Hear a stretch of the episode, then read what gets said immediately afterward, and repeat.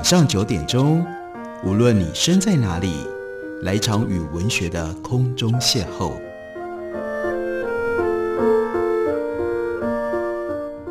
杨照谈书，邀您一同遨游文学世界，认识古今中外的经典之作。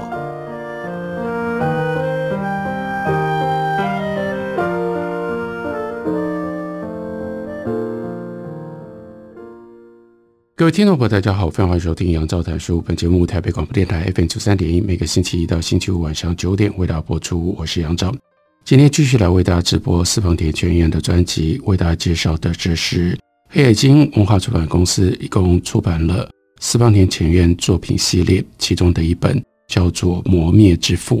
在这本书里面，四方田泉院用一本书的篇幅去探讨什么叫做磨灭，他特别提醒我们。在日文汉字的写法，这个磨灭那个磨呢是手字边，跟我们平常写摩擦磨灭，我们中文里面的石字边是不一样的。那样的一种形象，就使得这个磨灭和时间之间的关系感觉到更加的幽微。也就是你用手去摸摸不一样的东西，就把那个东西的外表慢慢的磨得越来越光滑。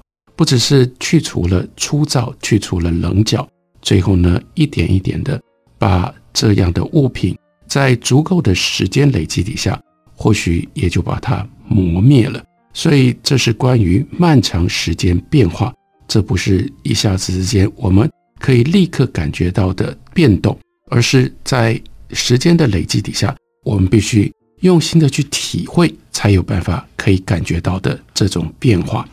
在书里面用了各种不同的方式来显现这样的一种时间感，它放到文学艺术的领域会产生一些什么特别的灵感，或者是不同的作品的表现。里面有一段私房钱泉彦是这样写的：他说，前一阵子的事，我为了要找东西整理旧物，无意当中在抽屉的箱子里看到了蛋白石的原石，这不是什么贵重的东西。这是一颗长五公分、宽两公分左右、淡褐色的石头，正中央有一公分宽，仿佛像是某一种果肉一般的宝石层。再怎么看，都像是采石的过程当中散裂的碎块。因为被人家认为没有加工的价值，就放在观光地的纪念品商店，随便人家买吧。那这颗石头是怎么来的呢？他就记得是小学的时候。突然有一天，发现这颗石头摆在我的书桌里，也许是哪一个亲戚从海外的某个地方买回来送我的吧。虽然不怎么确定，但心头有一个猜想得到的人物，他是父亲那边的一位叔父。记得他研究的呢是素食食品当中添加的橡胶，这真的 很奇怪的一个主题。因为这样，所以他走遍了南亚到巴基斯坦这一带。或许也曾经为了商务到过澳洲。每当他从当时的东京羽田机场要回到远方的家之前，他总是会习惯到住在东京的我的家里面来待一个晚上。应该就是在这样的机会底下，把这颗石头交到当时还非常年幼的他的这个后辈侄子，也就是四方田犬彦的手里。他说，为了要写这篇文章。我把抽屉都翻遍了，但找不到那颗原石。它在几年前曾经在我的面前昙花一现，之后又突然没了踪影。虽然不是贵重东西，还是会让人惦记。这个时候，他就想到了，想到了藤枝静男，他的一本小说叫做《田生有乐》，写过一个荒诞无稽的故事，大意是说茶杯长出了手脚。去拜访故事主角的老人。哎呀，我的蛋白石会不会也在我人生的某一个交叉口，哎，长出了脚，然后呢，若无其事的重新来到我的面前呢？这么一想，就对于哎呀，我有可能和这颗蛋白石重逢，产生了无比的期待。关于这块石头，我记得年纪小的时候，有十年左右的时间，一直放在我的身边。把它当像守护符一样的爱惜着。为了把蛋白石上下附着的普通石块削掉，我曾经用三角尺的一角去戳它，也曾经用雕刻刀去削它。在我的近视度数越来越深，父母命令我配了眼镜之后，我还曾经用擦眼镜的软布用力的把那个宝石一公分宽的宝石的表面擦亮。但毕竟还是一个孩子，在不算短的岁月，十年了，所以这个石头呢，平滑的表面出现了无数的刮痕，是被这个小孩用各种不同的方式不小心刮出来的，或者是故意刮出来的。石头的部分也因为手心的污垢会粘在上面而变脏了。不过事实也因为如此，这颗石头就变成我所拥有的。独一无二的宝石，奶油色当中带着几分青色的蛋白石，闪烁着或红或绿的微弱的光芒。把它稍微转一个角度，奇怪，那个光芒就看不到，就消失了。又从别的角度出现细小的彩虹一般的龟裂，看着看着，就感觉这个石头好像要说话，要跟我诉说着什么。从这块石头上。我直觉地感受到，这个世界上有一些永恒的事物，只有在沉默、静默当中才能够转达，才能够传达。可是这样的直觉对当时只有十岁的我来说，究竟是什么样一种性质的启示呢？我现在已经记不明白了。所以接下来，他隐身，依照自己的记忆想到了，感觉到孩子们。其实他们都是触觉的动物。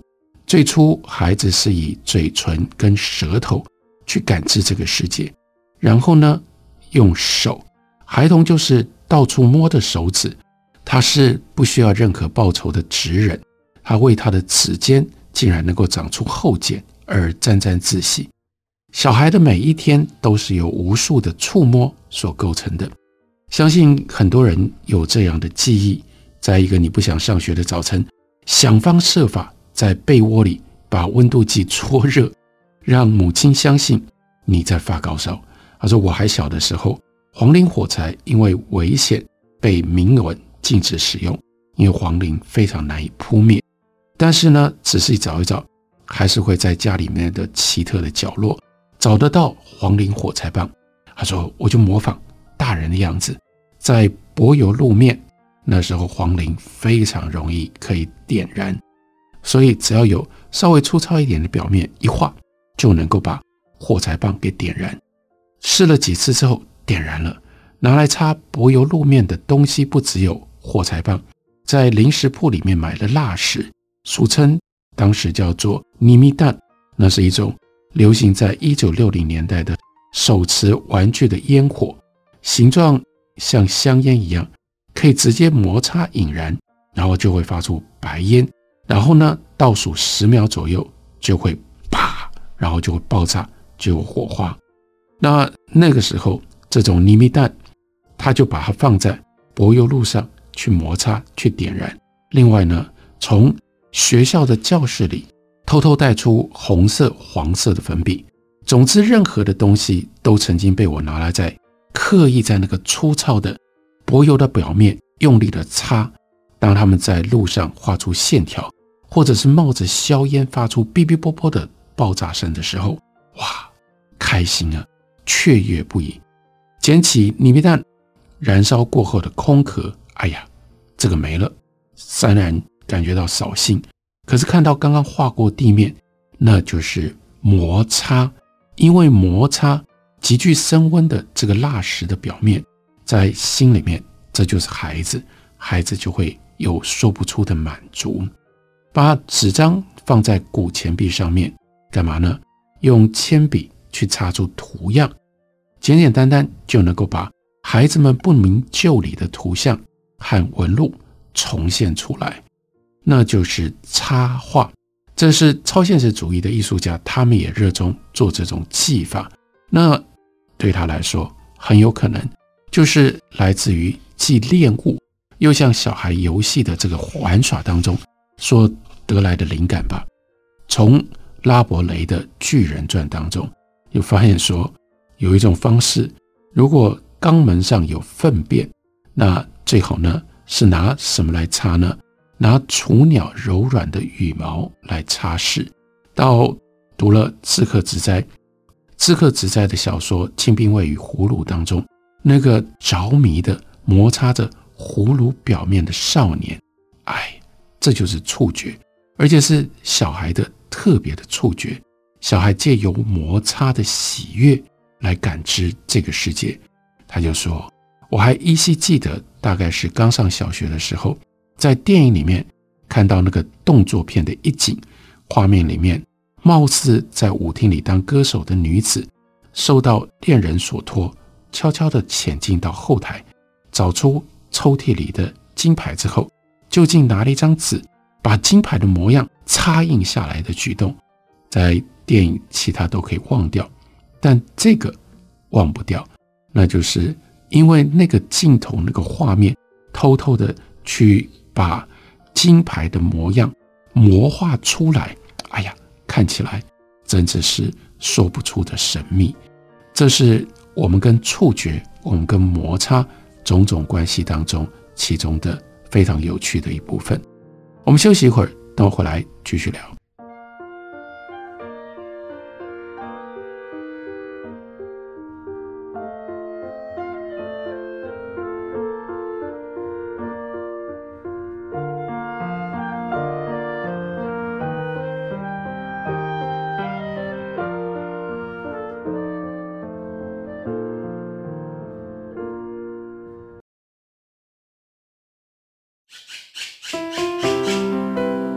家好，我是刘克襄。亲近自己的城市，找回城市的温暖。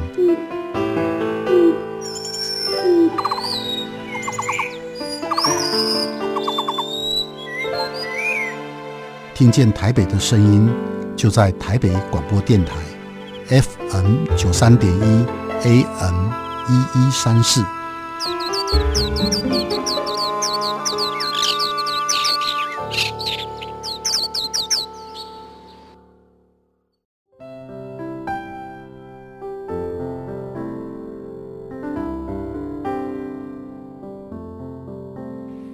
见台北的身影，拥有颗热情的心，有爱与梦想的电台，台北广播 FM 九三点一。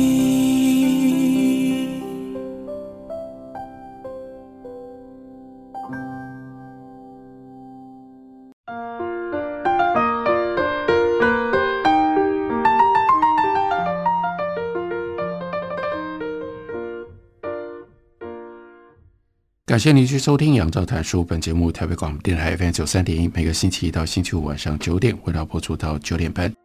今天为大家介绍的是四方田泉彦的《磨灭之父》。在这本中文译本当中，收录了杨哲所写的一小段的介绍的文字。对于四方田泉彦所写的这本书，对于四方田泉彦的《磨灭之父》到底在写什么，杨哲有非常精到的描述。他说：“古人爱说啊，晴日窗下读奇书。四方田的这一本《磨灭之父》就是一本奇书。奇就在哪里呢？至少在我们当下的中文世界里面，暂时还找不到这样的一本书。《磨灭之父》说明作者对于中土的汉赋的传统一点也不陌生。汉赋呢，是包括宇宙总览人物，是有那样一种总览性的风格。”作为它的主要的特色，作者对于这种赋体也有他的高度自觉跟自序。在绪论之外，这本书一共分成十二章，从意大利的波隆纳某一个教堂被民众抚摸亲吻，经过了千百年，以至于缓慢不堪的圣母圣子的浮雕开始写起，挑挑的写到了远方吴哥窟的废墟。以及阿富汗巴米扬被毁的石佛，又从我们在前面一段为大家介绍的，那就是他童年所收藏的蛋白石，一路延伸到口中融化的糖果，到被禁锢的人偶，还有 John Cage 的机遇音乐，作者四方田泉彦上下求索，无所不收。所谓博学矣，钟离矣，幽趣矣。然而杨哲就说，这本书奇就奇在它的礼赞对象。这本书既以磨灭为宇宙人生的至高的法则。天地万物的必然宿命，又巨细靡遗的百般描摹那无常变化的各种过程以及意义，或者是无意义。就像李贺说的：“笔补造化天无功。”四方田泉彦写的是这样一本魔幻奇书啊。在杨哲的文章当中提到了口中的糖果，这是这本书当中的第六章。这个第六章呢，四方田泉彦他是用。一小段一小段像随笔一般的笔法，把它拼凑起来的。开头的第一段就是糖果，而且要描述的是在嘴巴里慢慢融化的糖果。刚开始放进嘴里的时候是干燥的、粗糙的口感，然而不多时，因为你的唾液在转瞬之间吞没，舌尖上可以感觉到糖果被机器切割上来的花纹。再过一段时间之后。每一个凸起的棱角缓慢地溶解，糖果变得越来越小，越来越薄，最后呢，变成了像刀子一样锋利的尖刺。可是，在下一个瞬间，又全部都融化在唾液之海当中。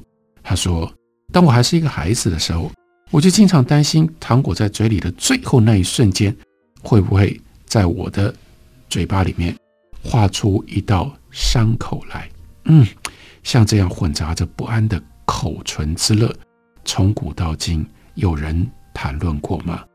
那这个口中的糖果后来到底去了哪里？这样的一种微妙的，也就是磨灭，慢慢的在消磨当中，最后不见了。这个形态变化的过程当中，我们应该把它当作存在着什么样的隐喻吗？这是第一段，接下来第二段。那是转眼之间消失无踪的物品，例如说，他就特别提到了和宫公主在早年很久很久以前拍下来的早期的银版照片，那被尘封保留了一个世纪，从来没有人找到，没有人看到。一个世纪之后重见天日，照片从跟外界空气接触的那一刻，立刻就迅速的变质了。很快的，就只依稀看得出来相片人当中的头发。这当中存在的悖论是：隐匿在秘密当中的物品，一旦被袒露开来，就在瞬间朝着绝对的虚无而去。举个例子来说，这不是四望田泉彦的书里写的，但我可以补充：像是秦始皇的陵墓，这么多年，两千年，一直藏在骊山底下。现在我们看到了兵马俑。但兵马俑不过是秦始皇庞大陵寝其中的一小部分。那为什么包括被放置秦始皇棺椁所在的这个墓穴，我们不挖掘呢？因为不能挖掘，因为到现在仍然没有把握。如果你开挖了，一旦隐匿了两千多年的秘密的事物，见到了天光跟外界的空气接触了之后。我们有多少的时间可以予以保留，可以予以记录，可以予以抢救，我们都不知道。例如说，在挖兵马俑的过程当中，其中就有第三号墓穴，出土的是当时本来在表面还有颜色的这些泥釉，可是这些颜色几乎就是在考古人员的眼中瞬时，只有一两分钟的时间。这些原来刚出土的时候鲜明鲜艳的颜色就消失了，所以这是很奇特的一种景象。在四方田泉彦的书里面，接下来他举的是塞加拉金字塔的例子，封存了几千年之后，接触到流进墓穴里的空气，就使得古埃及的壁画表面立刻好像遭到了剧毒侵蚀。留下了惨不忍睹的痕迹。另外，他举了 Fellini's Roma 这一部电影，我们一般中文翻译叫做《罗马风情画》里面，用壮阔的场面表现出褪色的光影。在罗马进行地下铁工程的工人，偶尔之间挖掘出一个古代的遗迹，四面墙上有色彩斑斓的壁画，描绘着神还有以前的生活风貌。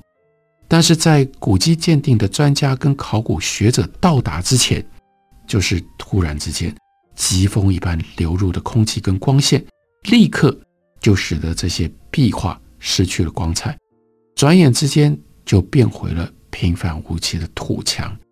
那电影就在这个场景当中落幕，对于艺术永恒的信仰做了最大的嘲讽。艺术的存在已经存在在那里两千多年，可是它可以在几秒钟之内、一分钟之内，突然之间就彻底消失了。或许考虑到这种刹那之间的破坏，摄影者在拍摄奈良明日香村所发现的龟骨骨坟遗构的时候，大家如果有兴趣，是可以去奈良，在大河路上，称之为叫做阿斯卡，一般中文有的时候写作明日香，有的时候写作飞鸟，大家可以去看到这个遗址。那所以呢，当时日本的摄影者他们采取了远端操作的方式，在数位相机的旁边安置小型的荧光灯，把它送进到黑漆漆的石室的内部，如此多少可以避免文物因为照明产生的热而褪色的问题。摄影者自己不进入到石室，他在墙壁的另外一侧，透过电脑的 monitor 来完成摄影。这些故事来自于一个共同的原型，什么原型呢？希腊神话 Orpheus。Orpheus 拼着到了地狱里面，要去抢救。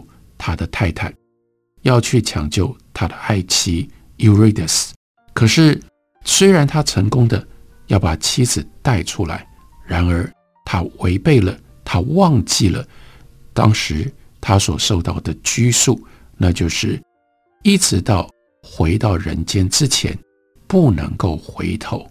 那一路他走在前面，爱妻 Eurydice 走在后面，他忘了一件事。他走到了人间，他的妻子还留在冥界，所以他太急了。一旦过了那个界限，他立刻想要回头确认他的妻子是不是跟在他后面。于是，一旦回头，他的妻子就在他的眼前消失了。所以，私房田浅院他就引用海德格的话说：“遇见秘密的时候，应当要有的态度。”那是什么？把它留在原地，因为秘密被揭露了，它就变质，它就消失了。转瞬之间灰飞烟灭的种种影像，以它消失的速度向我们揭示了：哇，那是真的秘密！真的秘密一旦被揭示了，就会转瞬消失。我们总是会习惯去握的门把，以及相机的快门，还有按键周边会发生的某一种独特的现象。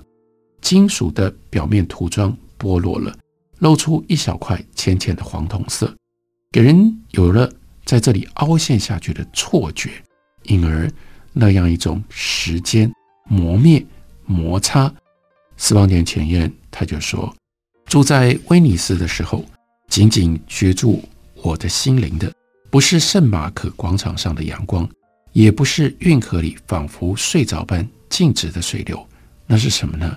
家家户户门上的敲门扣，也就是那个门把的磨灭之相。那有原来看起来应该是狮子模样的老人模样的裸女的，每一家每一户这个敲门扣各有千秋，但重点在哪里？重点在他们都在漫长的岁月当中被磨成了平滑的表面，在每一天不知道多少次的敲击当中，从手掌当中感觉到黄铜裸女的磨灭，并且秘密地沉浸在小小的淫荡。如此的人生可以说是具备了最威尼斯的精神。